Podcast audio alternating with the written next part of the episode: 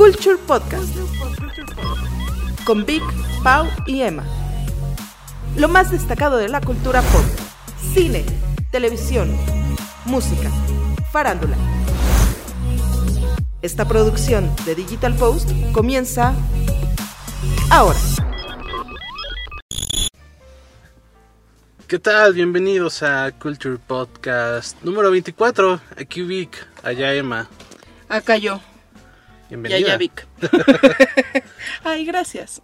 Bienvenida a nuestra edición número 24 del podcast que nace de culture.com.mx, que incluye eh, pues noticias de, del entretenimiento, del Sí. show business Sí. 24/7 eh, y bueno pues esta producción de Digital Post eh, ya llevamos un ratote con este podcast, ¿no? Ya, man. Nos merecemos un chocolate, Sí, exacto. ¿verdad? Un chocolate y una estrellita en la frente. Digo, a ver si ya se ponen guapos. Y bueno, pues vamos a arrancar con, eh, con noticias de lo que, pues más que noticias, más bien con lo que hay ahorita en cine, que tras el fracaso de It, eh, pues no, no pinta nada bien la cartelera actual. Ay, sí, qué triste, qué decepción. Estrenos.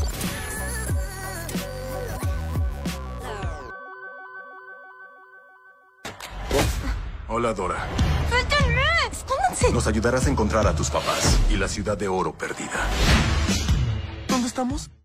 Está Dora, la exploradora, pero aquí le llamaron eh, nada más Dora, ¿no? Y la ciudad perdida. Y la ciudad perdida. Ajá, La sí. quisieron hacer como una tipo eh, Indiana Jones. Ujú. Incluso hasta el, hasta el nombre me suena parecido. Sí, porque ya ves que es Indiana Jones y el Templo de la Perdición. Y. Indiana Jones y El Arca Perdida. Arca de Perdida. y- Ajá, entonces, este, y por, por lo visto es muy parecida a la aventura.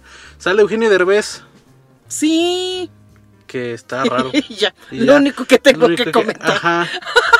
Pues eso y que vino a todos los programas habidos y por haber en México para promocionar este ¿La película? la película y lo que anda haciendo actualmente. Creo que, o sea, pues es que no sé, ya está raro. Ay, no sé, yo ya le perdí la fe a, a los mexicanos en el cine, ¿sabes?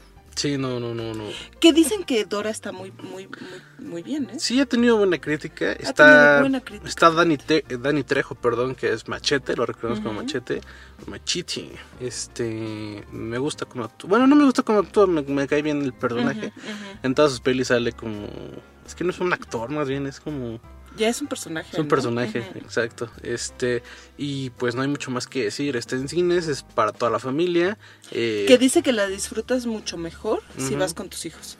¿Por qué? ¿Porque se ríen o por qué? Porque es, sí es, sí es para niños. O sea, su, su target, su público clave son los niños. Entonces, pues eh, si vas con tus hijos y los ves como que están entretenidos, eso la disfrutas mucho más. Que a lo mejor no tiene el mismo efecto si vas Tú solo. así tú solo como persona ya adulta. Es que ¿quién, quién- va de adulto a verla sí, solo, no? sí, no vaya, o sea, con tu gabardina, ¿no? sí. Shorts, ga- gabardina, Entonces- sandalias con calcetines Y sombrero. y sombrero. Exacto. Ya con eso no levantas sospechas No. cuando vayas a ver Dora. No. Nada más falta que salgas a invitarle palomitas a los niños en, en la dulcería y ya. Sí, sí, sí, pero sí tienes que ir con ellos. Este, bueno, y eso eh, sí, requisito fundamental. Y no brilla otra cosa, ¿no? Porque ¿qué, qué otra? Dos películas, ¿no? Más están de estreno. Está Angry Birds 2, que es igual para niños, que salió ya tarde porque ya pasaron las vacaciones. Eh, Sí, muy mal. eso. igual de chafilla que la primera, es, es, es pura mercadotecnia. Angry Birds es uno de los juegos junto a Candy Crush más famosos para móviles, pero me parece que su tiempo también ya pasó, ya pasó, perdón. Es de Robio la, la compañía que hace esta eh, la- los juegos y también está asociada en esta película. No me llama nada la atención, al igual que Mamá se fue de viaje, otro Si un harto de ser ama de casa, ¿qué pasa? Tú no eres ama de casa, eres una madre que hace las cosas que hacen todas las madres. No sé qué esperas, que te aplaudan. Pues si a ti te aplauden, ¿por qué haces tres chorizos? otro eh, pues churro mexicano, podría decirse. Comedia, me imagino, ¿no? Es ¿Suena comedia, sale Andrea Legarreta. Y ya con eso. Entonces, este, yo creo que, o sea, fuera de broma, creo que sí mucha gente va a pasar eh, sin ver, so- solamente porque está Andrea Legarte eh, en, el, en cast. Y está el clase de, de Nico en Soy tu fan, que siempre se me olvida su nombre. salen muchas películas mexicanas. ¿Es el Osvaldo Benavides? Osvaldo, No. no, ese es, eh, sale Ese con es él. el Nandito, ¿no? Ese es Nandito y sale con él en una peli. Ajá. Pero Ay, pero el de Soy tu fan es el que salía en. ¿Cómo se llamaba? Esta nada personal o una de esas novelas. salen, ¿no? ajá, sí, sí, de sí. Azteca, muy de Azteca. Y ha salido en varias películas últimamente. Ajá, ya, pero ya. es mundialmente conocido como Nico de Soy tu fan. Ah, es que yo esa no la vi. Ah, está padre, tienes que verlo. ¿Sí? Sí, está padre. Está, es, Ay, pues dices. es una novela Es que fresita. Ana Claudia Talancón tampoco es así que digas. no es santo de tu devoción. No. Pero fíjate que su peli dijeron que estuvo buena, la de solteras. Ah, sí, Y sí. yo nunca la vi. Es que Sí. también, o sea, creo que sí el estigma que ya tenemos de repente, no solo nosotros, sino como mucha gente en general de las pelis, hace que pases sin ver las pelis en el cine, ¿no? Y ya Sí, pues yo te- ya nada más la estoy esperando en Prime. en Prime Video, exacto. Que por ejemplo la de Niñas Bien o Chicas Bien, ¿o cómo se llama? Ya está en, en plataforma. ¿Cuál es nueva esa? Sí, Niñas bien. sí, que la, la, la protagonista ganó el Ariel, me parece. O estuvo nominada al Ariel. Yo me acuerdo de la de Niñas mal, con Marta Garrido. No, esta es otra, es nueva y ya también ya está en ¿Ah, sí? plataformas y dije, la voy a ver. No la he visto, pero la voy a ver y me va a dar mucho gusto, ¿sabes? Ajá. Porque si está buena, pues está padre, ya la vi. Si está mala, pues me ahorré mi combo cuates Y tu entrada. Ajá, y mi entrada al cine. La que también ya está y no tiene mucho que salió fue No Manches Friados. Está en Prime Video. Ay, calla. Ayer la vi y está peor que Lady Rancho. No me digas. Está peor que Lady Rancho. No me digas. Estuvo en el ciclo este de cine. eh, eh, cine mexicano por las fiestas patrias, ya ves que hicieron Sí, festival sí. de cine mexicano, estaba No Manches Frida y No Manches Frida 2. Sí, no, terrible. No me imagino cómo. Digo, las segundas partes siempre son malas, pero. eh, Esta está nah, más está, horrible esta. Sally Teddy Cantoral, como ¡Oh! una. Como una tipo MILF, como muy, muy, este, como muy horny y súper mal actuada. Creo que. Teddy Cantoral cayó muy bajo. Qué triste. Su carrera como. Sí, ¿verdad? Como que de repente yo pensé, no me acuerdo si fue ella, ella hizo la de Silvia Pinal, la serie de Silvia Sí. Pinal. Sí, sí, sí, es no, ella. pues ya, ya, ahí fue cuando... No, y antes ha hecho, o sea, o sea, como que... Estuvo en la de José José también. ¿no? Sí, como que, ajá, sí fue creo que la esposa de José José. Como que siento que en un momento su carrera como se fue a pique y este y como que ahorita agarra cualquier papel podrá ser, o sea, Sí. digo que es válido, al final es tu chamba, pero este y Tati Cantoral pues era medio conocidona por tener buenos este papeles y elegir muy bien sus, sus, sus proyectos. Pero bueno, está horrible No Manches Friados, neta, si la yo, yo no le hallo ninguna forma para verla, a menos que cuando estén, no sé, cuando, esas veces que quieres que nada más haga ruido la tele, Ajá. yo creo que. Así cuando te salgas y dejas prender a la tele así para que parezca que hay alguien, Ajá, ¿no? sí, sí, sí, sí, sí, sí, Así. sí. Ahí es cuando la puedes poner. Exacto, ándale, sí, no, para que no se metan a robar. Ajá, sí, sí, sí. Pones no manches Frida. Solo ahí. Y bueno, pues ya para finalizar los estrenos, que sí está bastante eriza la cosa, eh, llegó a Netflix, entre otras cosas más, eh, la tan esperada, pues es como documental, como medio, Es como documental. con, pues sí, como tipo concierto documental. eh, Los Tigres del Norte, en esta, En, en la prisión de Folsom. ajá, que es famosilla, porque hace 50 años Johnny Cash dio un concierto. Sigo en la prisión de Folsom sin siquiera ver el sol. Entonces tú ya la viste, ¿no? Ya la vi. ¿Y qué tal? Qué maravilla. ¿Te gustó? Sí. Y fíjate que yo no soy fan de los Tigres del Norte, no me gusta su música, Sí, a mí tampoco. nada. Pero es entrañable el documental, porque además no nada más es, es el concierto, sino como que también hay eh, testimonios de los de algunos de los presos que están ahí, qué delitos cometieron, por qué, tal, tal, tal, y cómo han reflexionado en su vida. Hay gente que tiene condenas de 33 a cadena perpetua, este también hay mujeres, también, o sea, hacen dos conciertos, uno para hombres y otro para Ah, mujeres. claro. Y eh, las mujeres están en la prisión por delitos menores, hasta eso no son robo y demás, ¿no? Pero no por asesinato, ¿no? Y son condenas un poco más cortas. Pero la parte de los hombres y las historias luego son desgarradoras, ¿no? Así que este, perdí el control. Yo, a mí me estaba yendo muy bien. Yo estaba trabajando, mandaba dinero a mi familia y de repente un día me peleé con el vecino, sacó su arma, yo saqué la mía y lo maté. Y ahí cambió mi vida. Uf.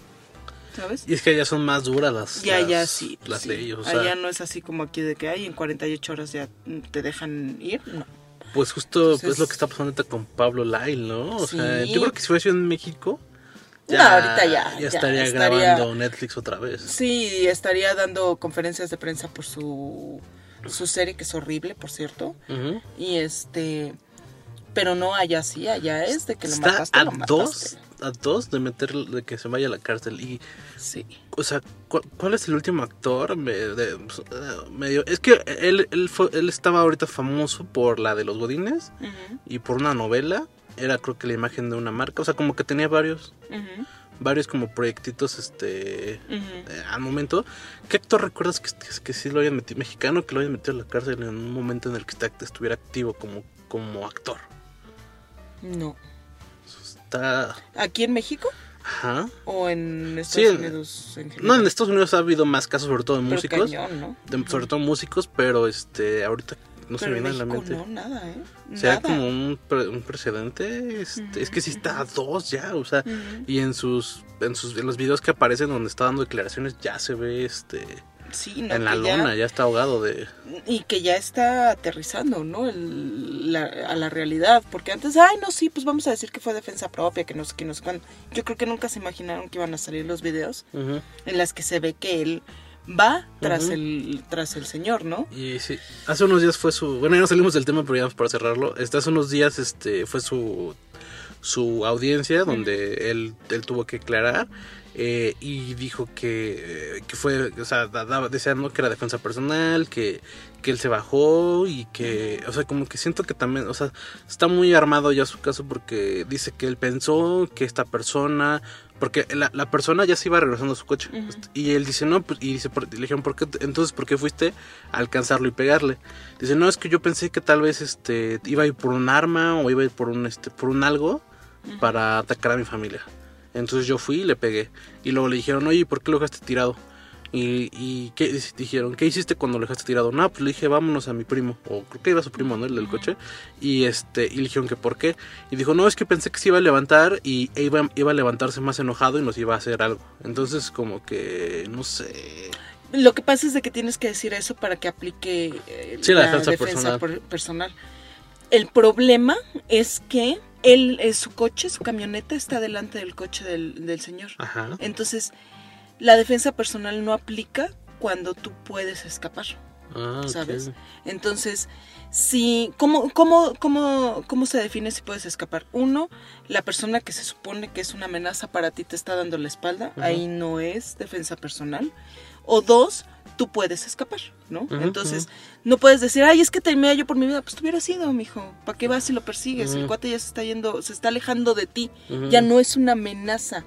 Tú fuiste la amenaza. Exacto. ¿no? Entonces, pues, pero lo tiene que decir, ay, pues es que pensé que Sí, sí, iba a sí. por un arma. Ay, es que pensé que se es iba a que todo, levantar. lo- to- es que todo su caso se- todo su defensa se está reduciendo a, a pensé y otro Ujú. otro punto que le está haciendo negativo es que dicen que si estaba preocupado por su familia ¿por qué dejó a los niños en el coche?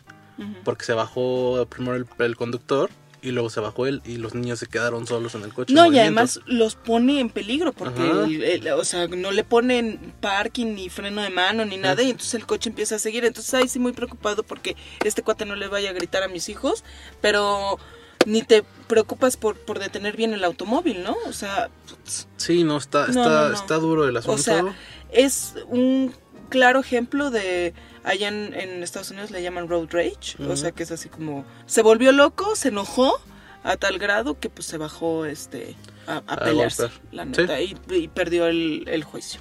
Sí, la es que es eso, es, es justo como eh, investigando ahorita por lo que dijiste de, de- del documental de los tigres, de esta persona que se pues, perdió la cabeza y mató al vecino. así. Así, o sea, sí, su intención tal vez no era matarlo, pero este, este, Pero pues pues es que dejas de pensar. sí, exacto. Aparte el señor ya era grande, o sea, ya se veía grande, o sea, no, no, o sea, sabes, hay como muchos puntos, este, en su contra, pero bueno, a ver qué pasa, o sea, creo que en estas semanas ya, este.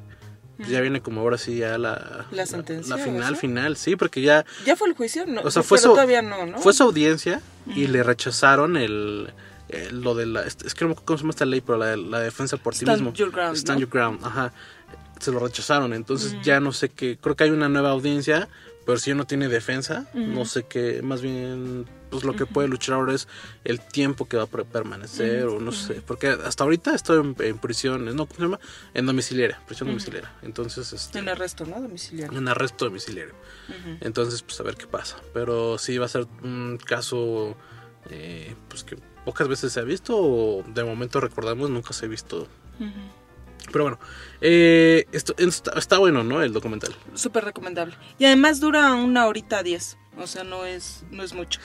Y no te tienes que echar, te digo, si no eres fan, no te tienes que echar el concierto Completo. completo porque los testimonios ocurren eh, eh, encima de las canciones. ah, ok. Entonces, están ellos cantando además y, y mientras hay puentes, por ejemplo, hay un puente musical, se escucha la voz, no, pues yo estoy aquí desde no sé cuánto. Y, na, na, na, na". Y después hay una parte en la que sí se reúnen con algunos prisioneros y es muy entrañable, ¿eh? la verdad, así platican con ellos y, ah, yo te conocí porque mi papá y no sé qué. Mm. Te das cuenta de cómo le ha cambiado la vida a esa gente. ¿no?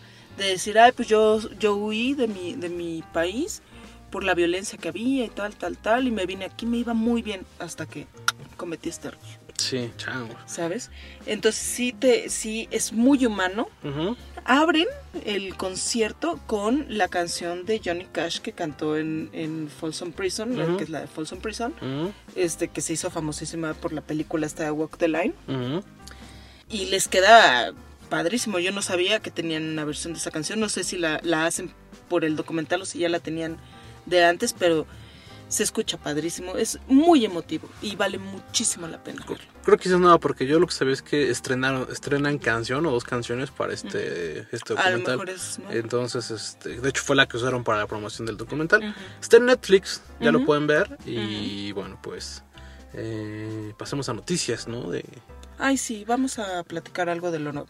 Y es que resulta que eh, ya se anunció la peli que va a representar a México en los premios Oscar. Y es nada más y nada menos que la camarista. Camarista, buenos días. El I-21, ¿me copias? Un muerto en la 2154. ¿Qué tal, eh? Sí, yo no lo veía venir tan seguro. O sea, como que estaba en la probabilidad. Ajá. Pero yo veía más cerca a Chicuarotes. Yo también. Este, Yo que, también. Que a La Camarista. Es una peli que ha recibido muy a la Roma. Ha recibido eh, comentarios mixtos. Por un lado la han alabado internacionalmente. Y la consideran como una gran película y de las mejores del año a nivel internacional. Y por otro, eh, la gente que la fue a ver aquí en, en México, eh, a, muchas a muchas personas les pareció aburrida eh, por varios factores. Uno, eh, la- las tomas son como, pues, como, como si fuera un documental en el que cuando nomás pones el tripié con la cámara y toda la toma es este. Y todo sucede, ¿no? Ajá, Este, todo sucede en la misma toma. Y dos, pues es que es una historia con, con poco diálogo y en el que eh, seguimos como la monotonía. Retrata muy bien la monotonía porque de repente se vuelve monótono todo este asunto de, de esa chica que tiene sus propios problemas, pero tiene que chambear de camarista en, una, en un hotel en el que eh, la transfieren a un piso en donde se hospeda gente pues, de mucho dinero. Entonces, este...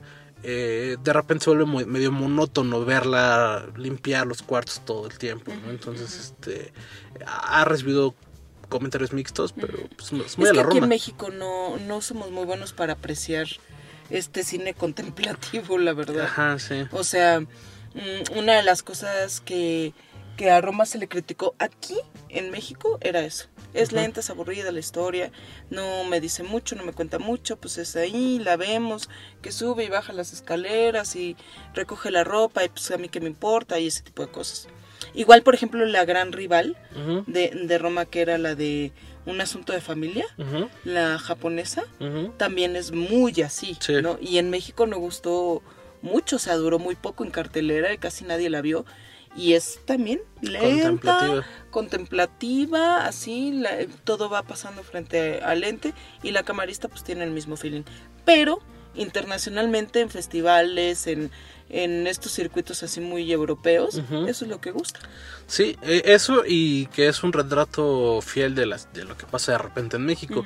Que también siento que ese es un punto por el que en México no son tan bien recibidas esas pelis, porque al final es, es parte de nuestra realidad. ¿no?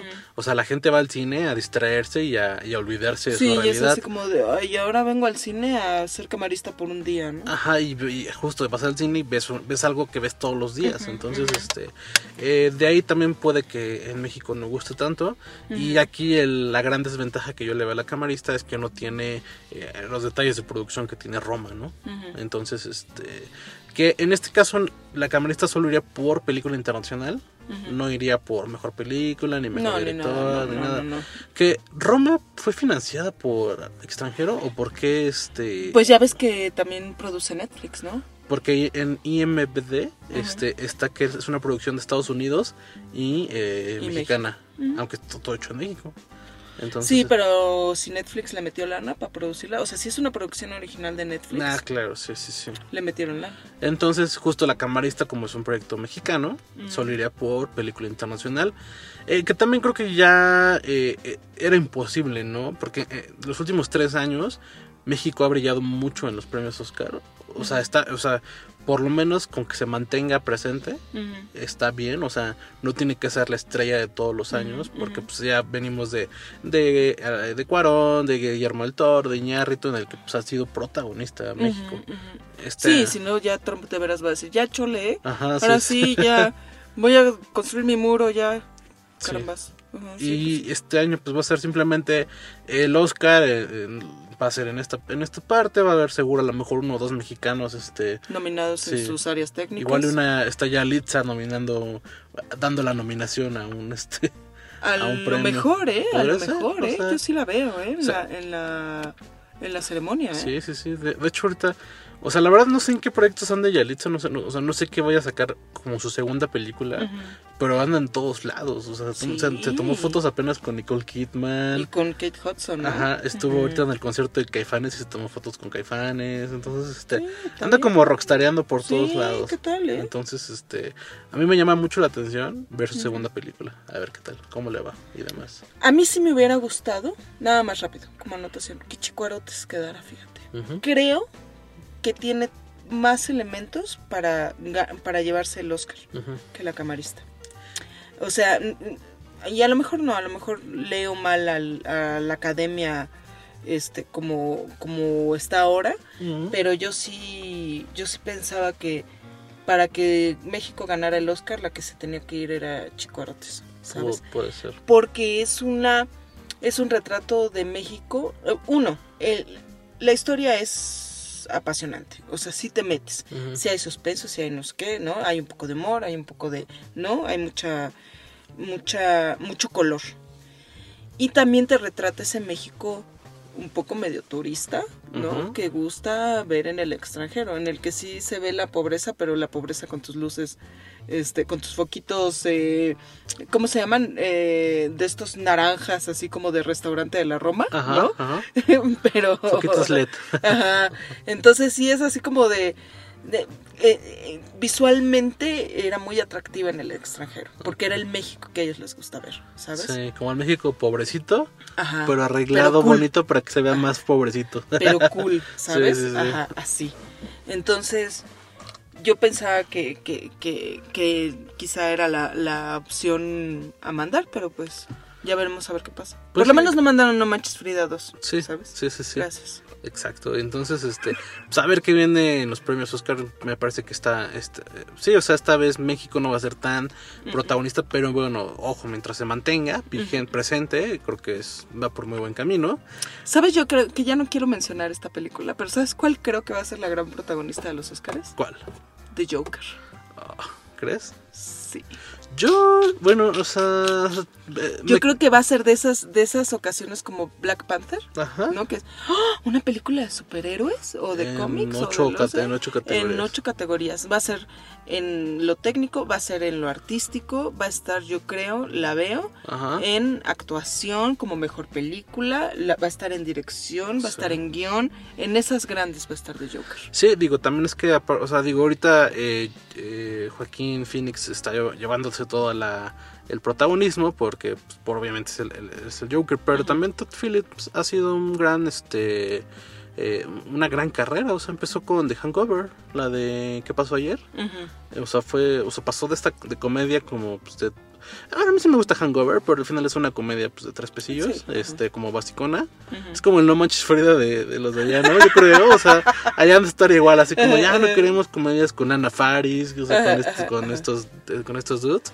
Y este, a mí me gusta, pero pasó de, de Hangover a Joker, o sea, sí es una gran evolución la que Sí, ha tenido. sí, sí. Y sí, va a estar por ahí, va a haber este, pues va a estar ahí Quentin Tarantino también, o sea, pero me quiero aguantar de aquí a noviembre a que salgan la, o de aquí a diciembre que salgan las películas que ya van directo como, como al Oscar, esta de, de, de, de Brad Pitt, donde va como al espacio, este, no sé si es puro, pues puro hype o Si si- el tráiler es lo que nos está engañando Ajá, o si de o- verdad o si es una es- buena ajá. película, entonces me quiero aguantar.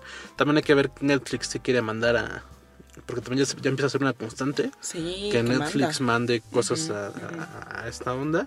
Eh, pues de hecho creo que la de Ted Bundy fue así, ¿no? Estuvo en el cine y, y ahora va, va a entrar a Netflix. Entonces, eh, a, ver qué pasa. Y continuando con mexicanos en, en Hollywood y en el extranjero. ojalá que esta también quede nominada para que podamos, para que lo podamos ver ahí presentando un premio o algo, ¿no? Sí, pero esta va a ser dentro de un par de años porque eh, se anunció que Joaquín Cosio es Bien. este eh, es, está en el cast de, de Suicide, de Suicide Squad, Squad el, el reboot que está haciendo James Gunn eh, sobre el Escuadrón Suicida. ¿Va a ser reboot? Va a ser ¿No reboot, va a ser no va a ser secuela? continuación. No, no, no. Decidieron O que sea, ya por fin se dieron cuenta de lo mal que estuvo. Sí, el universo expandido de, de DC en, en- en- en el cine ha sido un total fracaso. O Sí. sea, eh, o sea, va a haber reboot de Batman. O sea, bueno, no saben si va a ser reboot o van a ser como que va a ser como la versión joven este este chavo de Crepúsculo.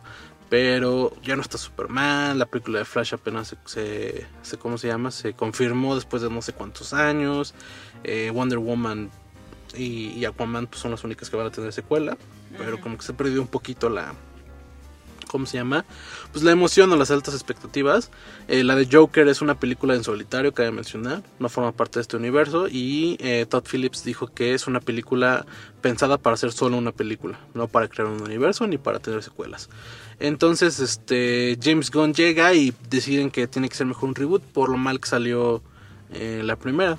Entonces, este se anunció, se anunció el cast, todavía no se anuncia quién va a ser quién, pero está Joaquín Cosio en este en- en- representando a México y lo acompaña John Cena, el luchador. También está en el cast. Está este Idris Elba, que ya se había eh, barajado durante mucho tiempo. Él seguro va a ser Deadshot, que era el papel que tenía Will Smith. Margot Robbie es la única que regresa como Harley Quinn. Por obvias razones es, la persona es el personaje más eh, más live action, más famoso en de DC desde- después de, de Henry Cavill, bueno, de la, de la Trinidad de DC. Que pues, ahorita ya de esa Trinidad solo queda Wonder Woman, que es esta... Este, Gal Gadot. Gal, Gal Gadot. Gal Gadot. Entonces Margot Robbie tenía que ser sí o sí, porque aparte está preparando su spin-off con este con la de Birds of Prey, que es donde está el este Iwan McGregor. Entonces esta, esta me llama mucho la atención. Y bueno, eh, James Gunn eh, anunció, es un cast como de 22 personas, 21 personas, bueno, este que van a estar como protagonistas. Está Margot Robbie, Idris Elba, eh, John Cena, está Joaquín Cosio, está el director de Thor Ragnarok, pero ahora va a, ser como, va a estar como actor, está raro. Está Sean Gunn, que es el hermano de, de James Gunn y que también ha salido en Guardians of the Galaxy. Y pues otro puñado de, de grandes actores. Bueno, unos, unos no tanto, pero la mayoría sí son actores conocidos y de renombre. Eh, la peli sale hasta 2021. Se empieza a grabar el otro año, bueno, en unos meses. No quiero sentir esperanzas. No, yo tampoco. Pero James Gunn se me hace Pero bastante adecuado para, Sí. para, para el Escuadrón Suicida. O sea, no quiero sentir esta emoción que estoy sintiendo. Sí, sí, ¿Sabes? exacto. Sí, es que el universo de DC está hecho con, pues, con los glúteos, ¿no? O sea, no hay forma, ya no hay, o sea, el- lo, lo que, lo que también hace Marvel, que es tener todo como muy, este, estructurado, como con mapas conceptuales y demás, eh, DC no, no tiene, no tiene esta, este asunto. Pero sí, bueno, no, como que ahí les falló, como habíamos dicho, ¿no? La otra vez les falló ahí el grupo de WhatsApp. pero, ajá, exacto, sí, ¿sabes? sí, sí. O sea, no, no. Que digo, también Marvel está en sus problemas porque ahorita a ver cómo se las arreglan con... Pero fíjate que me gusta Ajá. la actitud que están tomando. O sea, decisiones radicales. Ajá. Cuando hay, cuando el desastre ya es tal, o sea, ya, ya, güey, o sea, el tren descarriló, ya vimos el choque, todos por morbo fuimos a ver, ¿no? el, el tren todo deshecho. Y en lugar de decir, bueno, pues ya, ¿no? Y, y- y tirar la toalla, dijeron, ok, decisiones radicales. ¿Quién? James Gunn, este, ¿quién más? Eh, ¿No? ¿Sabes? Robert Pattinson, güey, como Batman. Ah. ¿cómo crees? Lánzate, Sí, lánzate. sí, sí, sí. Reboot de esto. Órale, vámonos, vámonos. Que este güey ya no quiere ser Superman. Órale, pues ya, adiós, bye. Órale. ¿Quién más? ¿Quién más? Órale, limpieza en la casa. Pásenle su cajita de huevo. La- la- es que sí, y, y- y están en el momento de. Porque si no lo hacen, ya. Que Pues yo ya que- creo que lo que hace falta es que rebooten todo el universo. Que digan, ok, sí, Aquaman sí funcionó, sí, Wonder Woman gustó, pero eh, mejor un reboot. Y creo que dicen que con Flash es lo que están buscando. Que con Flash hagan un, este, un Flashpoint, que es como un arco bastante importante, y en donde se reboote todo. Entonces, este, pero la película de Flash lleva tres años en planeación y no, no, hay ni, no hay ni guion todavía. A ver qué tal. y además este cuate ya no, ¿no? Sí, sí va a regresar. ¿Sí? ¿Sí? Ah, pero pues a, mí no me gusta como Flash. A mí tampoco. Me gusta más el de la A serie mí de él no me gusta. No, a mí tampoco. O sea, nada, Bueno, nada. tenemos que hablar con Kevin, está 2-3. Pero este. Pues. ¿Es eh, él? Sí, sí, sí. Se Pero me, tenemos que hablar con Kevin. sí, se me fue su nombre ahorita. de ¿Es Miller? Ezra Miller. ¿Sí? ¿Quién es Kevin? ¿Sí? Claqueta. Nos encontramos en el mes patrio y para comenzar a festejar la independencia de México, los cines comerciales lanzaron a la puesta su fiesta de cine mexicano. Tanto Cinépolis como Cinemex inundaron sus carteleras de películas mexicanas para que el público pueda apreciarlas nuevamente en la pantalla grande. Lo que llamó la atención fue que en lugar de relanzar estrenos icónicos, como algunas cintas de la época de oro, o películas como Roma, Chicuarotes, Museo, Amores Perros y Tu Mamá también, La Libertad del Diablo, entre otras, se fueron por el camino de la comedia. Ni un día más lo odio. Vas a reñar las vacas. A ver, si topas vaquerito que no va a tocar las boobies de las vacas, ¿no? Así es, ahora que vayas al cine tendrás la difícil decisión de elegir entre Como novio de pueblo, No manches Frida 1 y 2, Mamá se fue de viaje, Lady Rancho e incluso El Chanfle. Clásico. ¿Qué es lo que pasa? ¿Por qué si existe mucho talento mexicano solo impulsan la comedia? ¿Qué pasa con el cine mexicano? ¿Por qué los directores reconocidos alcanzaron el éxito en el extranjero? Si todas esas preguntas pasan por tu mente cuando pidas tu combo cuates, aquí tenemos una teoría del por qué sucede esto en la gran Tenochtitlan. Las cinco películas mexicanas más taquilleras son No se aceptan devoluciones, Nosotros los Nobles, No Manches Frida 2, No Manches Frida 1 y ¿Qué culpa tiene el niño?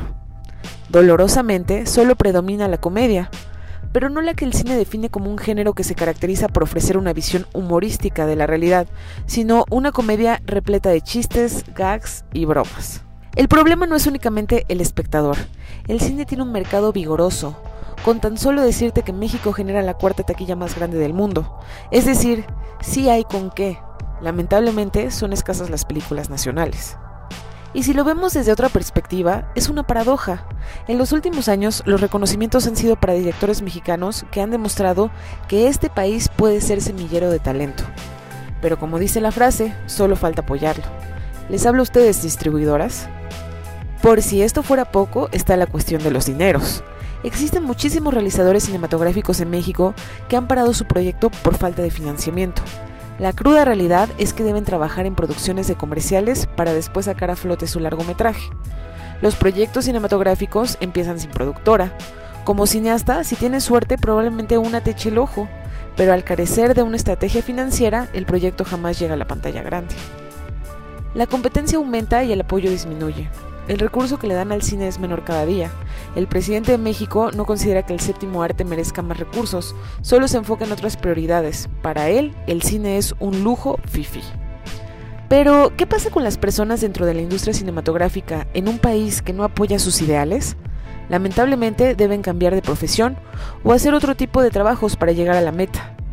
Los tres financiamientos públicos en México son Fidecine, Foprocine y Eficine.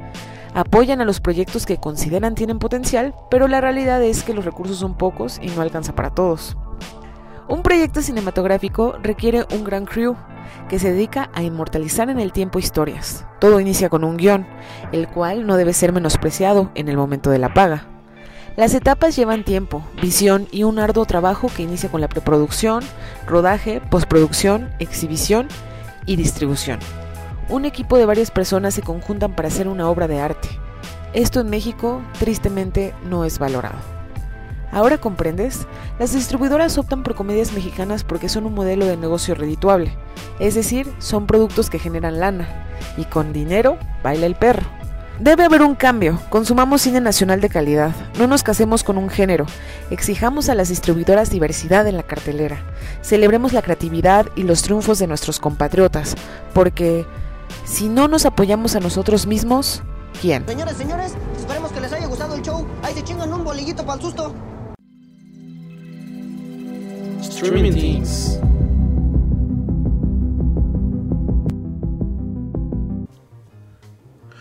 Y bueno, pues ya hablamos de mucho cine, mexicano, internacional, México, en, en México, en Estados Unidos y demás. Es hora de pasar a nuestro cómodo sillón o nuestra cama. Yo prefiero la cama. qué rico. Sí, yo también. Yo soy- sí yo soy no camero. mm, Sí, sí. Eh, eh, en esta semana en Streaming Things les tenemos eh, grandes noticias para los fans de los de las sitcoms, sobre todo.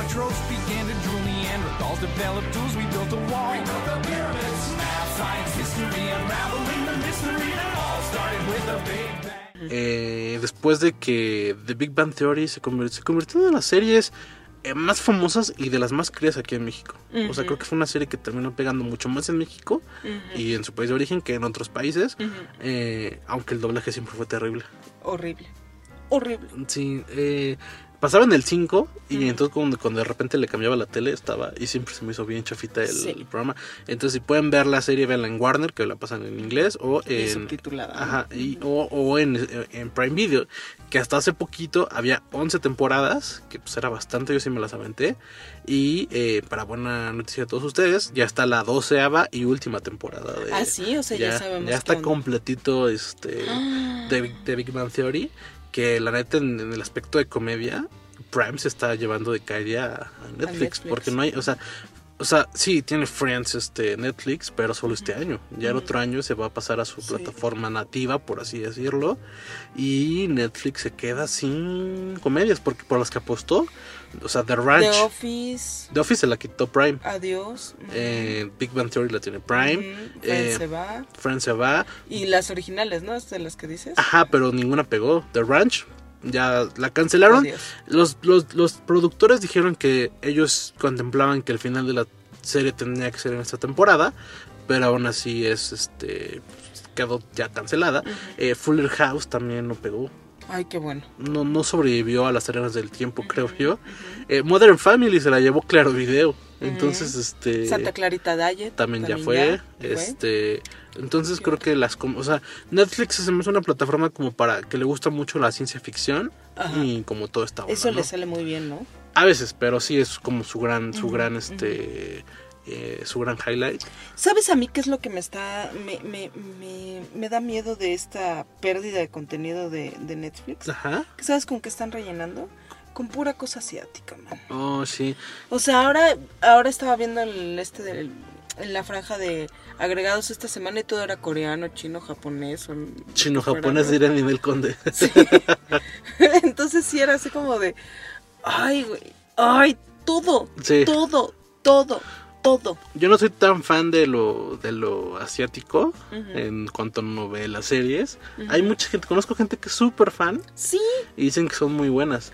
Pero a, mí, a mí de por sí se me hacen muy dramáticos en el anime y todo eso. Entonces digo, imagínate una novela de desamor. Sí, no, pues. No, ah, No, y luego sí son así como las historias o son muy dark Ajá. o son muy ñoñas, Ajá. ¿no? O sea, la chava que este tiene que ocultar su verdadera identidad en lo que sea güey, y se enamora de alguien que también está ocultando su verdadera identidad y entonces no se conocen hasta que después ya descubren sus verdaderas identidades y entonces tienen que pasar por X, Y cosa, Ujú. o sea, como que siempre las siento ñoñas Sí, sí, sí. o super dark.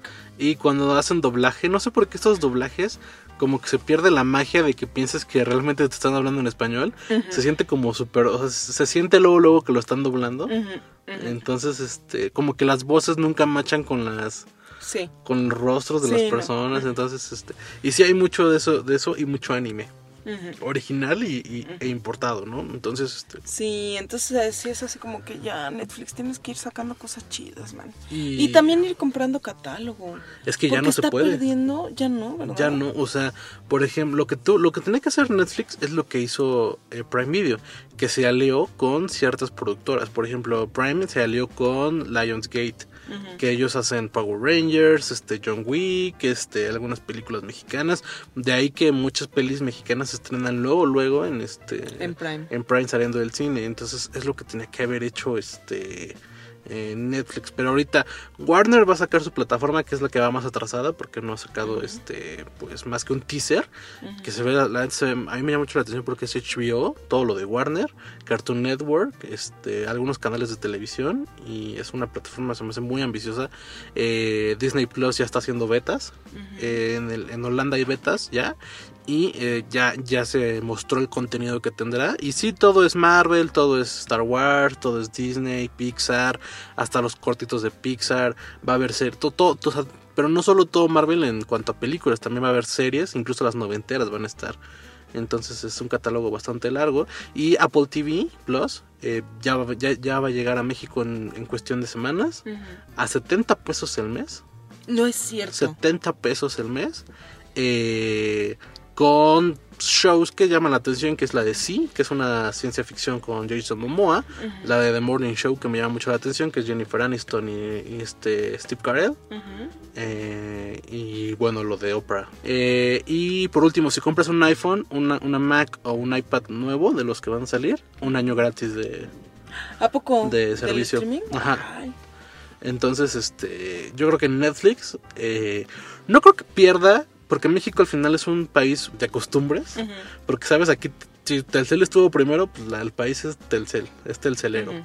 Si hay este, si hubo Dish primero, es un país muy dishero, o sea, Ajá, todavía hay sí, mucho Dish por lo- aquí. Ajá, es lo, lo Entonces, primero es lo que pega. Sí.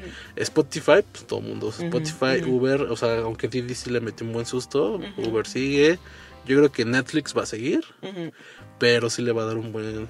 Pero sí tienen que hacer algo con su contenido original. Fíjate que yo la que vi de un estreno de Netflix fue la de eh, Tan alto como yo, o tan alta como yo, no me acuerdo cómo se llama en, en- en inglés. Astolas Me creo que es. Una persona de altura o algo así. Y es esta, es una película de esta chava que es súper alta. Y está en la prepa o en la secundaria o en la escuela, pues. Ella es súper alta y todo En la high se burla school. de. Ajá, en la high school. Entonces, todo el mundo se burla de ella y es así, ay, ¿cómo está el clima allá arriba, no? Y eso. Pero es la misma fórmula. sí, de veras, Te ¿eh? creas. Y está la otra, ¿no? Entonces, porque es altísima, de verdad, ¿eh? Pero es la misma fórmula que han hecho con todas estas películas. ¿no? Eh, recientes que son como de comedias teen. También Dumpling, que se estrenó hace poco, también es de esta. Y son, y, y es esta fórmula. Una muchacha, una chica en un este, en una edad de adolecer, ¿no? O sea, adolescente, pero, pero no sabes bien si es secundaria, prepa o eso, ¿no? Que es muy bonita, pero tiene algo que le, que le afecta en su autoestima, que está gordita, que está alta, que está bajita, que está lo que tú quieras, ¿no? Así es eso. Es la misma fórmula. Es así, de, de, de, de molde de galletita. Mm. Entonces Netflix se tiene que poner las pilas porque ya está cayendo gordo, ¿eh? Sí. O sea, ya está cayendo gordo. No le funcionan las series, no le funcionan este, las películas, no le funcionan... Lo único bueno que yo le he encontrado a Netflix son los docuseries.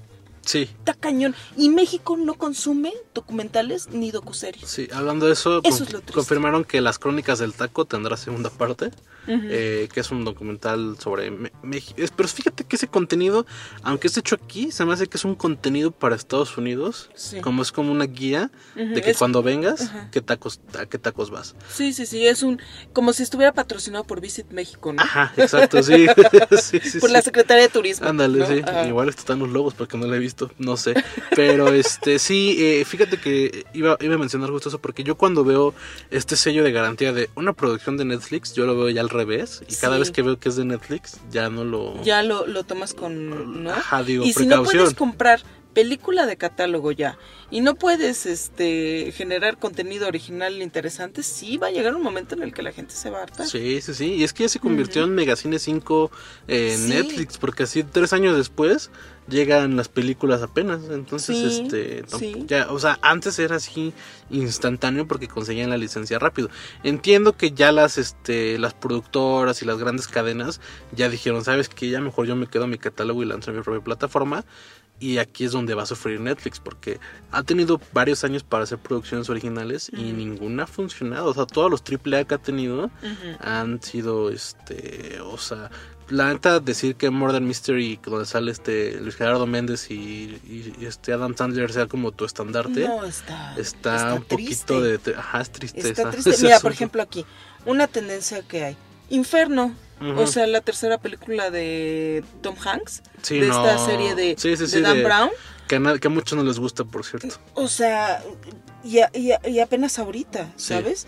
Entonces sí, sí, sí, perfectos desconocidos. Ajá. O sea, no, no puede, no, no puede ser, no puedes tener este tipo de, pues de, de, de primicias, ¿no? Sí. Por así decirlo, entre comillas. Pues de hecho ahorita su único carta fuerte es El Camino, que es la peli de Breaking Bad. Y fue la única con la que le contestaron a Disney cuando anunció como toda esta bola de, de series que va a llegar a a, Disney Plus y reboots y continuaciones. O sea, eh, Disney Plus está amarrando todo tipo de público y Netflix está quedando simplemente con los que son super fans de la plataforma. Pero bueno, eso es lo que hay en, en- en streaming actualmente. Y bueno, pues pasemos a lo siguiente. Música. Hola amigos de Culture Podcast, estamos ahora con Daniel Espala, que justo estaba pensando y ya va a ser un año de camas separadas. Salió el 21 de septiembre del 2018. ¿Cómo lo ves ya la perspectiva, ya que lo pudiste digerir, ya eh, toda la emoción del lanzamiento ya pasó? ¿Cómo lo ves? ¿Te sientes feliz? ¿Cómo te sientes con este material? Sí. Feliz, ha pasado rápido. O sea, al final, a los cinco meses de su lanzamiento, yo saqué otra canción que ya no, no era parte. Pero eso responde a que ahora los discos se trabajan al revés. Uno saca las canciones antes de sacar el disco. Entonces yo acá más separada, si me pongo a pensarlo, empecé a trabajar promocionalmente en el 2017 y terminó saliendo en 2018. Entonces, sí, ahora estoy como entrando en este otro disco y, y, mm, ha sido también difícil dejar camas separadas de lado, no de lado, sino como dejarlo atrás porque es un disco que quiero mucho y que me gusta mucho. Entonces, sí fue un desafío eh, empezar una nueva búsqueda y decir, bueno, me voy a olvidar de esto que hice, muy lindo, todo bien, pero hay que, hay que ir hacia otro lado. No, no, no tiene ningún sentido quedarse en lo mismo. Claro, antes de que pasemos justo a lo que viene, eh, eh, lo que mencionas, es un disco eh, bastante padre y sí se siente muy rápida la transición. Entonces, ahora, otro tema. Eh, es un tema en el que es un disco en el que colaboró mucha gente. Eh, Adanowski, bueno, ahora Adam Jodorowsky, este, Carlos Adnes, alguien de. Reino por ahí, pero también es un disco muy personal. ¿Cómo fue esta dualidad de que tenerlo con mucha gente, pero a la vez que fuera un disco tan tuyo? Bueno, la verdad, yo siento que fue poquita gente. Fue muy, o sea, las sesiones de estudio son muy íntimas. Siempre, siempre ha sido así con mis discos. Eh, en el estudio al final somos dos o tres personas, cuatro como mucho. Eh, Pablo Cantú de Reino tocó batería, grabó baterías, Adán grabó el resto de los instrumentos y, y Carlos Sadnes hizo una colaboración en la canción. Pero mm, sí, yo, lo- yo siento que es- esas sesiones de estudio eran muy íntimas y las canciones son muy, muy personales. Eh, entonces también estuvo bueno eh, ese entorno pequeño a la hora de grabar. Eh, y con Adán llevamos haciendo el ejercicio de grabar juntos desde ya un tiempo. Entonces... eh, Y seguirá siendo, ¿no? Porque también, siendo, también sí. viene para lo nuevo. entonces está bueno como esta, esta conexión que hay con él eh, y esta confianza, ¿no? Que se va haciendo cada vez más, más profunda. Eh, entonces él, él me ha sabido guiar muy bien y yo también como que me he entregado a sus consejos. Sí, y bueno, pues ahora eh, el título Camas separadas, ¿de dónde viene? Porque incluso se usa dentro de una canción eh, eh, esta palabra, bueno, ¿no? Entonces, también. ¿de, de dónde viene? Bueno, eh, la- viene de la frase de la canción Estábamos tan bien, que dice era tanta la distancia en tu interior que estábamos durmiendo casi en camas separadas y es cuando una relación ya se está terminando que sí, puedes estar durmiendo en la misma cama, pero uno está en una punta y el otro está en otra punta y esas camas podrían estar perfectamente separadas y, y nadie se da cuenta. Claro. Y ahora, eh, las sesiones de grabación, eh, de composición sobre todo, porque es un disco también que eh, evoca, con- conjura mucha- muchos sentimientos y muchos lugares. Los más destacados tal vez es la nostalgia y también como de repente te remite a la playa, lugares muy tranquilos, muy Sí. cálidos. Sí. ¿Cómo fue eh, las sesiones de composición, sobre todo más que las de grabación? Eh, las sesiones de composición, algunas salieron de momentos así muy, muy tristes o momentos eh, donde yo no entendía bien qué había pasado, porque todo sale de una, de una experiencia personal, de una ruptura, entonces eran canciones que hacía también para entender un poco qué es lo que estaba pasando dentro mío y qué había pasado en mi vida, ¿no? Eh, y después también hay otras canciones que simplemente hablan desde un lugar eh, más como de ilusión ¿no? y de sueño, como que qué me hubiera gustado que pasara, Eh, cómo me hubiera gustado que terminara esto. Eh, entonces hay canciones también así. Y bueno, salió el disco, vino Lunario, vino el Vive Latino, vinieron este, otros festivales y otros conciertos. Y ahora llegamos al punto en que eh, llega el Metropolitan. Eh, no recuerdo si esto, o sea, te recuerdo eh, alguna vez con Kinky eh, Sí. tocando en, en su desenchufado, pero no sé si has- no, no recuerdo si has estado tú en solitario en el Mm, Metropolitan. No, o sea, he abierto, abrí el show de Kinky, abrí el show de em, Motel, un show de Motel, abrí, canté de invitada con Jumbo, eh, ¿qué otra vez he cantado de invitada en el Metropolitan? Ahora ya no me acuerdo, pero O sea, no te es ajeno, pero nunca, has me estado. he presentado con mi propio público en el Metropolitan, esta va a ser la primera vez, entonces, bueno, Jugando de local. toda, toda la emoción y los nervios de la primera vez. Ok, y bueno, pues vienes con Dreams. Me parece Sí. que es la banda más destacada de lo que va de 2019. Sí. Entonces, este, ¿qué Sí. opinas de ellos? Eh, la verdad los vi justo acá en Universal hace poco y me encantaron. Tienen muy buenas canciones, tienen un muy buen frontman y eso no se ve siempre. Entonces estoy muy feliz de poder compartir esta fecha del Metropolitan con ellos. Ok, y bueno, eh, terminando Metropolitan, ya, ya habrá eh, una nueva canción que es del nuevo disco, ¿no? Ya hay dos canciones del nuevo disco. Está. Si te alejas y Te veo a la salida. Ok, y nuevamente haces eh, mancuerna con, con Adam. Jodorowsky. Incluso aparece en un video, ¿no? Sí, en el de Te veo a la salida, hace un cameo. ¿Cómo has ido a trabajar a lo, a lo largo de los años con él? Eh, como te contaba recién, es- ha sido eh, una relación que está creciendo, que va creciendo. eh, ya nos conocemos bastante. O sea, lo primero que, que grabé con él en el estudio fue en 2016, que fue Amor Difícil. Entonces. Gran canción. Eh, entonces sí, ha sido como eso, un acercamiento a lo largo de los años. Y, y ahora lo interesante es que los dos sentimos como este desafío y estas ganas de ir a explorar algo más. O sea, estamos, quedamos los dos muy contentos con camas separadas, pero es como ahora, ¿a dónde? No? Ok. Eh, ¿Se puede más? ¿Y dónde está lo más? ¿Y cómo llegamos a hacer algo más? Eh, entonces entre los dos nos estamos exigiendo también otras búsquedas. Y en estos dos ejercicios que ya llevan, eh, ¿qué, qué- qué han explorado? Eh, ¿Vas- vas- vas- ¿Llevas con calma el nuevo disco o va a marchas forzadas? Eh, mira, ya tenemos cinco canciones grabadas y ahora termino Metropolitan, me pongo a escribir las que faltan y entro a grabar. Ha sido ha sido difícil para mí combinar un año de promoción de camas separadas, eh, Vive Latino, Metropolitan y todo eso, con un año de, de creación de un nuevo disco. Para mí sí ha sido un año complicado en ese sentido, pero no es que nadie me esté forzando a hacerlo, yo también lo quiero hacer porque hoy en día la música se consume muy rápido, Claro. ¿no? Entonces hay que mantenerse, eh, hay que mantener ese diálogo con el público y la única manera de mantener un diálogo es sacando canciones. Y aparte la inspiración llega cuando debe llegar, ¿no? Sí, y hay que trabajarla. Sí. O sea, llega cuando uno la trabaja, más bien, no cuando tiene que llegar. Eh, y, y es bueno también eso de...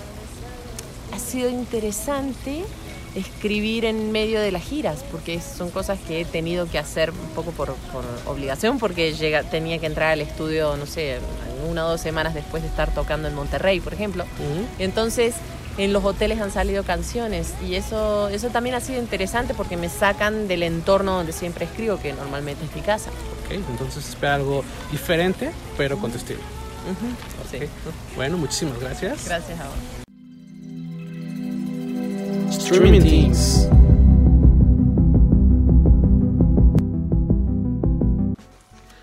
Y bueno, pues ya estuvimos charlando ahí con Daniel Espala, que la neta trae un- un- buen- un- una buena racha con este disco que terminó y lo que viene con Adanowski. Bueno, ahora Adam Jodorowsky, Ujú. que ha sido su colaborador ya de mucho tiempo. Eh, y bueno, pues pasó- la música ha tenido un, muy, un año muy triste en cuanto a decesos. Ay, sí. Ha habido mucha, este... Ya ves, la semana pasada apenas estábamos hablando de Camilo Sesto. Camilo Sesto, apenas se murió el vocalista de Este, eh, Gene Simmons de Kiss.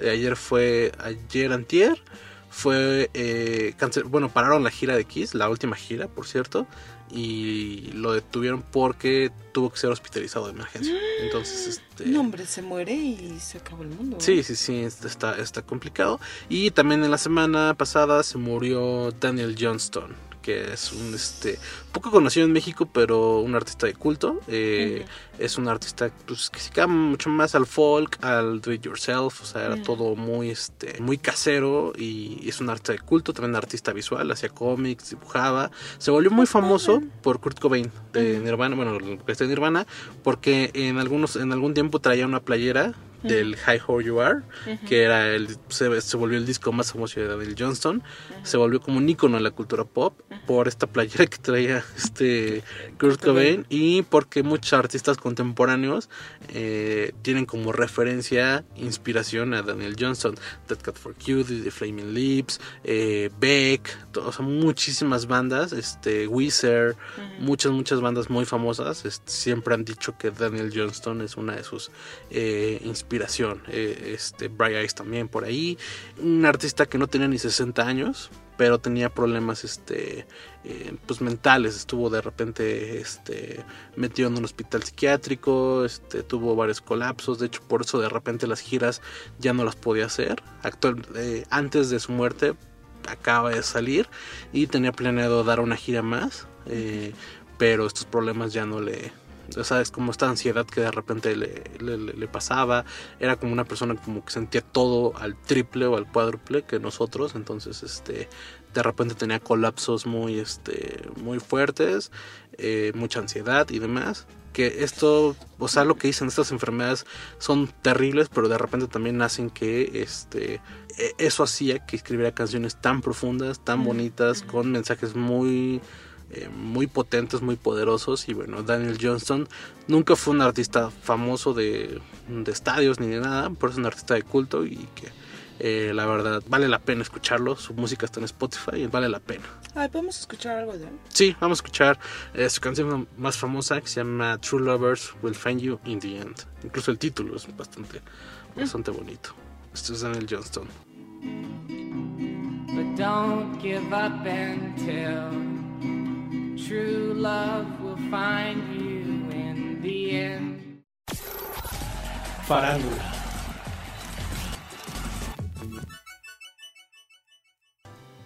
Y ya que escuchamos, ¿qué cómo se traduciría? ¿Los verdaderos, los verdaderos amores se encontrarán al fin, en Sí. el final? Sí. Que es algo, una canción que Diego Luna le podría este Ay, dedicar a Marina. a Marina. Este, Qué bonito, Perdón por ser una referencia tan, tan Hashtag guácala el amor. Sí, sí, sí. Eh, pero bueno, eh, desde hace unos meses se rumora que Marina y Diego tienen una relación. ¿Qué andan, no? Ajá. Que creo que en Diego, o sea, como que a Diego sí. ¿Una relación o la relación? O sea, lo que viene siendo la relación. No, pues andan como en O que si andan bien, bien. No, como son amantes. Ok. como, como- como coloquialmente decimos. Ajá. Eh, a Diego se, se ha notado en el tiempo que le gustan pues mayores, ¿no? O sea, como que sí le gustan este... Porque sí es mayor esta Marina Sí, Tavira, ¿no? O sí, sea, sí, pues sí. Ajá. Entonces, resulta que eh, los cacharon en Coyoacán, eh, bajando de un coche Ah, Ajá. y dándose un besito, pero como que tal vez medio campaneando a ver si no, no había nadie. Y ella, ella, ella es la que vive ahí, ¿no? En Coyoacán. Pues sí, pero creo que él vive en, ya en Estados Unidos, ¿no? Pero Ajá. pues ha de tener por ahí... Los Ángeles o en Miami, una de Ajá, pero va a tener dónde llegar allá, Ajá, dónde sí, tocar sí, base allá en Coyoacán. Pues. Eh, este, pues ahí, ya, bueno, ya. ah, sí, ya tiene dos, eh, bueno, dos lugares donde tocar base. Este, y las señales empezaron a nacer, ¿no? Porque en la entrega de los Oscar la gente recordó. Es que ella tiene una relación con este Rafael Sánchez Navarro, que es otro actor bastante famoso, bueno, en su rubro bastante famoso. Eh, Al que amo, por cierto. llevan, llevan ocho años juntos. Y hasta hace poco dijeron, oye, pues andamos. De hecho, Rafael fue el que dijo en una... Ah, porque él fue a una entrevista con esta Adela Micha, en lo- esta onda de la saga, y les preguntó, y fue Ingrid, y le dije, les dijo, y los dos eran solteros, ¿no? Y e Ingrid dijo, no, pues sí, estamos, somos del club de solteros. O sea, fíjate, nadie sabía nada. Y él dijo, no, yo llevo ocho años con este, pues con Marina de Tavira. Y todos así, ¿a poco? Ajá. Y luego ya fue el Oscar y ya se, se vio que iban juntos. Pero a, uno, a unas sillitas estaba Diego Luna. Pues dicen que a partir de. Porque Diego Luna ya tiene más conecte en este. En, En Hollywood. Hollywood. Y eh, pues Marina. eh, No sé si vaya a terminar entrando de lleno por Roma, pero pues, eh, al menos en este año tuvo como su. Pues mira, la etiqueta de nominada a un premio de la academia Pesa. Pesa. Sí, Allá sí. pesa. Entonces es- eh, están viviendo un buen momento actoral ambos porque eh, Diego Luna estuvo en Star Wars y va a tener su propia serie para Disney Plus de Star Wars y bueno pues se rumora. Y artísticamente, ¿eh? porque por ejemplo, ¿qué fue lo que hizo? ¿Narcos? ¿Narcos México? Ah, Narcos México, claro. Qué cosa tan buena de actuación por parte del... Qué cosa tan espeluznante. Y además lo pones junto a este cuate, Ajá. al Peña, no me acuerdo cómo se llama este actor. Mm, Mi- de Fox, sí, Michael- Michael Peña. Michael Peña. Pues sí andarán. Y es, es que se, se Ah. aumentó esto porque Marina fue una obra de teatro como madrina, una onda así, y al salir pues, toda la prensa la, la cuestionó de, oye, este, ¿qué onda con Diego Luna? ¿Es verdad que andan? Se les vio, ah, porque dicen que apenas los vieron en, en- en Guanajuato juntos. Y entonces le preguntaron, oye, ¿qué onda? Que estuvieron juntos y no sé qué. Y decía Marina, no, pues muchas gracias por este, interesarse en mi vida, pero pues hoy venimos a hablar de la obra y si no tienen preguntas de la obra, pues va. Y le dijo una, oye, pues es que si no tienes nada con Diego Luna, pues simplemente di que no y ya. Sería mala onda de Marina. Pues sí. O sea, porque Diego Luna pues hace su luchita, es lo que yo siempre digo. Cuando hay un, hay un triángulo amoroso, el soltero es el, pues, el que está haciendo su luchita. Claro. Y él ahorita anda libre, ¿no? Según yo, libre. sí, sí. Bueno, en lo que en lo que investiguemos esto, eh, pasamos a lo que sigue, porque también A ver, del porque amor. este también es del, la, eh, del del amor. Exacto. Hashtag el amor. Exacto. Ok, por favor, úsenlo. Que sea tendencia. Necesitamos que el mundo se sume a este movimiento de amargura. Porque no manches, esto, el amor nada más te trae problemas. Ahí está Rafael Sánchez Navarro. güey. Sí, Y pobrecito. ahí está. ¿Quién, quién era la tercera en discordia aquí? Pues Yolanda Andrade. Ah, Yolanda Andrade. No, Puta, eh, no. es que Guácale amor. Cuando andas en, en, en, en- en polémicas, aunque te quites, Sí. te ponen. O sea, como que buscan de dónde. Resulta que Drake Bell vino como cada 15 días, vino a México. este. Eh, vino, pues ya no vine a promocionar nada, ¿no? O sea, pues ya No, vine ya así como de, pues así. vine, vine a tocar así en, no sé. Ah, se me antojó un esquite, güey. ¿no? sí, se me antojó unos esquites.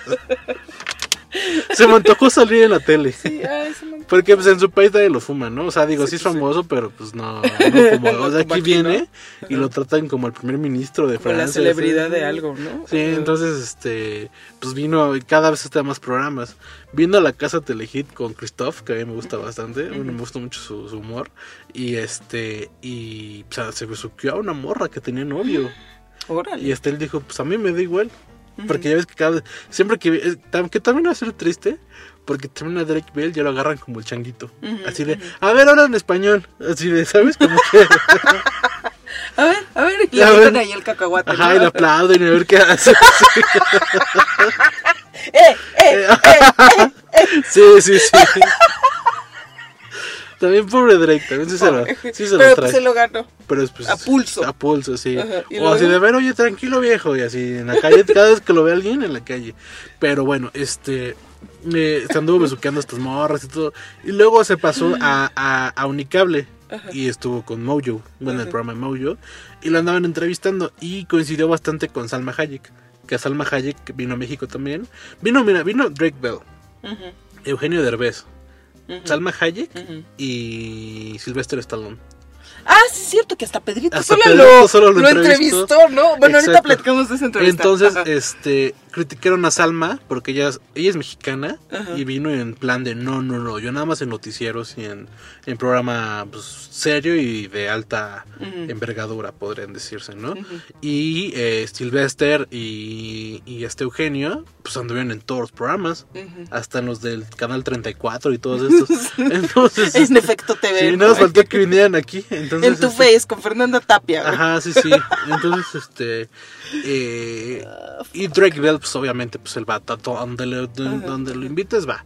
Este. Y eh, Salma estaba. Ah, porque Salma es muy amiga de, de Yolanda y de, y de esta Montserrat. Entonces andaba por ahí en los pasillos. Y pasó esta, esta Salma y les dijo: Oigan, ya, este, ya vístanse para la premier. Y estaba Drake. Y Drake se le quedó viendo A Salma a Hayek. Salma Hayek, así como, pues como babeando. Y ellas se dieron cuenta y le dijeron, a ver, Salma, ven a saludar a este niño. Que dice, este niño Disney, no sé por qué le dijeron. O sea, como que yo creo que ni sabían a quién estaban entrevistando, porque pues él es de Nick, no de Disney. Este, a ver, este, ven a saludar a este niño que no sé qué. Y Drake estaba así como de, como, como pues, súper impactado, porque pues sí, se, sí tuvo un crush con esta Salma Hayek. Ya llegó, le dio dos besos y pues, se quedó así como nada más le dijo, oye, me encanta tu outfit y no sé qué. Y, y ya este se fue. Y dijo, ah, muchas gracias. Y ya se fue. Y Drake nada más dijo, ay, me puedo morir en paz y no sé qué. Entonces, pues se tuvo, se enamoró del Drake Bell. Pero lo que la nota, la nota era, Drake Bell se enamoró de Salma Hayek, pero Yolanda terminó robándose la nota. Porque hay una escena en la que se están dando besos y ella pone una cara como así de... de what? What the hell? Ajá. Ajá. Entonces decían, ay, no, pues y empezaron así de, no, pues ya, ahora está enamorada de Salma, o quiere andar con Salma, o tiene algo con Salma. Ya que no se le hizo otra vez con la Verónica. Ajá, entonces, este, te digo, pues aunque, aunque, aunque te quites, se encargan de ponerte ahí solito. Entonces, pues, la- Sí, porque no le dijo, ah, quítate, perra. Ajá, sí, así. sí, Ah, sí. ¿Qué estás haciendo? Sí, Con la lisiada, ¿no? Ajá, algo así. sí, no hizo escena de celos No. épica de telenovela. pero sí se le... Pero pues ya. De hecho, en Culture tenemos un, eh, capturamos un cuadro justo donde neta se le ve, este... El la- celo. el celo saliendo. Y les ha ido muy mal porque aparte de lo de Verónica, aparte de esto, les fue muy mal porque entrevistaron a Andrés García, que cumplió 80 años. ¿En Y serio? todavía está entero, bueno, no entero, pero pues no se ve de 80. Este, y la, la- le- les, las criticaban mucho porque supuestamente le llevaron de regalo, y estoy haciendo comillas, a ocho mujeres. No es cierto. Ajá, a ocho modelos, pues, pues, no sé qué sean, ¿no? Pero pues, tipo modelos, eh, damas de compañía, algo por ahí, porque sí estaban pues, pues, pues bien, ¿no? Iban en bikini, ya sabes, así como súper, este... Como si fueran cosas. Pues sí, ándale. Entonces dijeron, a ver, aquí está tu, tu regalo. Y le pasaron a las ocho morrillas. Este, ahí en, en, pues, en- en bikini y todo. Y es tu regalo, una por cada 10 años y no sé qué. Entonces la gente las criticó mucho porque, o sea, dicen, o sea, ustedes que están siempre con la diversidad y con que el apoyo a las mujeres y que para esta broma ocupen a las mujeres como objeto, está... Y fíjate que pues, se, veía un poqui- se veía un poquito incómodo el, el, El. García porque pues dijo así de, ah, ok, pero pues qué hago, o sea, como, pues qué hago, ¿Qué, ¿no? O qué sea, quieres que haga aquí? Ajá. ¿Como te la orgía aquí? Sí, ajá, sí, sí, sí, ¿No? O sea, exacto. ¿no? Entonces, este, pues les ha ido mal a estas, a las Mojo, sobre todo a Yolanda. Oye, y a quien no le fue mal fue a Pedrito, ¿no? ¿Cómo le fue en su entrevista con Silvestre Stallone? Pues, pues raro, o sea, muy, muy extraño, diría Pati Chapoy. Entrevistaron a, mentaneando a Rambo, eh, bueno, a Silvestre Stallone. Es algo que nunca imaginé ver. Este, eh, super chafa la entrevista, obviamente. Ah. Este, realmente la, la entrevista la hicieron Daniel, la que siempre mandan a las conferencias. Mónica Castañeda. Mónica Castañeda. Este, entre ellos tres hicieron la entrevista. Ah, y aparte tuvieron a la a Barraza, ¿cómo se llama? Este, Adriana Barraza. Ajá, porque ella actúa en la Sí, la que estuvo nominada al Oscar. Ajá. Ajá, porque ya salen salen dos salen dos escenas de la peli y entonces llevan a Rambo y a ella. Entonces como que primero le, le preguntaron algo a, ella y ya luego toda fue la entrevista con este con este ¿En inglés? No, en español. En español Ajá, y te y le traducen por el chuchuri. Ajá, pero todo así como de, no, es que Rambo es el ídolo de México, ya casi casi, ¿no? Sabes, Ah, como sí, sí, muy sí. este... Muy así, de, ah, la suela de tus zapatos sabe bien rica. Ajá, sí, sí. ¿Quién sabe qué pisaste? De- Pero está re buena, ¿eh? Sí, sí, exacto, sí, se andaban de la, la mezuela, este, y ya, y fíjate que Pedrito fue el único que hizo la pregunta realmente periodística, o sea, yo pensé que era una película de economía porque él es economista, Ajá. pero este, al final, pero Pedrito nada más se le quedaba viendo así como de, sabes, como me dio mucha ternura, entonces, este, al final le pregunta, oye, ¿por qué es una película que pues trata mucho sobre México? Porque ah, trata problemas de la frontera y se enfrenta como a, pues como a, no sé si sicarios o como cosillas por ahí. Y, y le decía, oye, ¿por qué si es en México no la grabaron en México? Y ya Silvestre se quedó así como, ah, este señor también entrevista. Y este... Ay, pensé que era el Flor Mala. sí, sí, sí, sí. Sí que el de los que ganaron un meet and greet aquí. Este, El ganador del concurso. Ajá. ¿Y, Y, este, dijo, y dijo, no, pues es que, o sea, como que se puso, dijo, a ver, les voy a decir ya.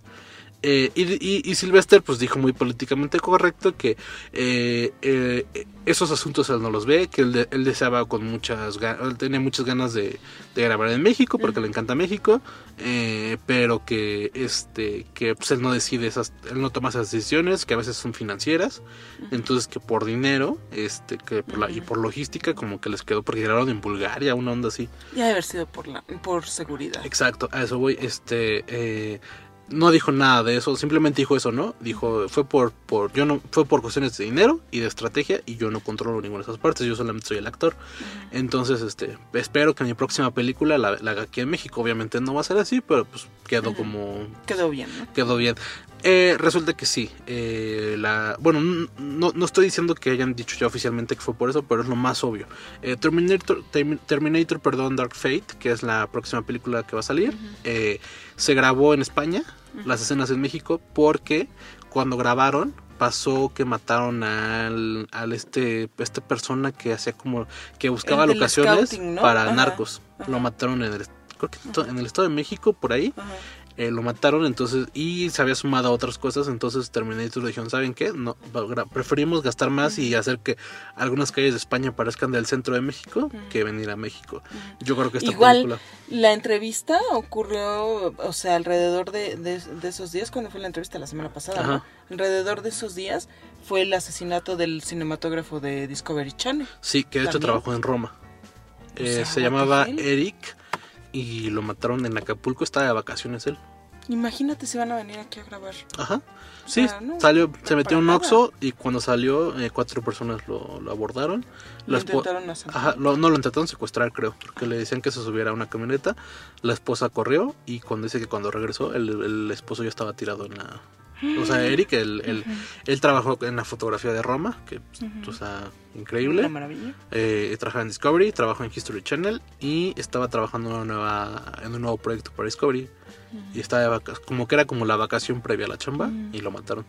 En, es- en este marco, entonces es obvio que muchas, pero eh, también, Go- o sea, Godzilla también grabó, eh, está en algunas partes de México y se grabó en otro lado, o sea, es, es, es claro que muchas producciones ya no quieren venir a grabar aquí a México y es bastante triste ese asunto. Entonces, Sí, este, eh, pues ahí quedó. Y pues bueno, obviamente vamos a hablar la siguiente semana de Rambo, que ya se va a estrenar. Y pues a ver qué más, A ver qué más, ¿no? qué más pasa. Mientras tanto, nos despedimos. Eh, les recordamos que todos los jueves salimos en Spotify y en Apple Music. Y nada, yo fui Vic, aquí estuvo Emma. Aquí estuve. Vamos con algo de Daniel Espala, que ese es un nuevo sencillo. En el que eh, en el video aparece Adam Jodorowsky, antes conocido como Adanowski. Y bueno, nada, esto fue Culture Podcast.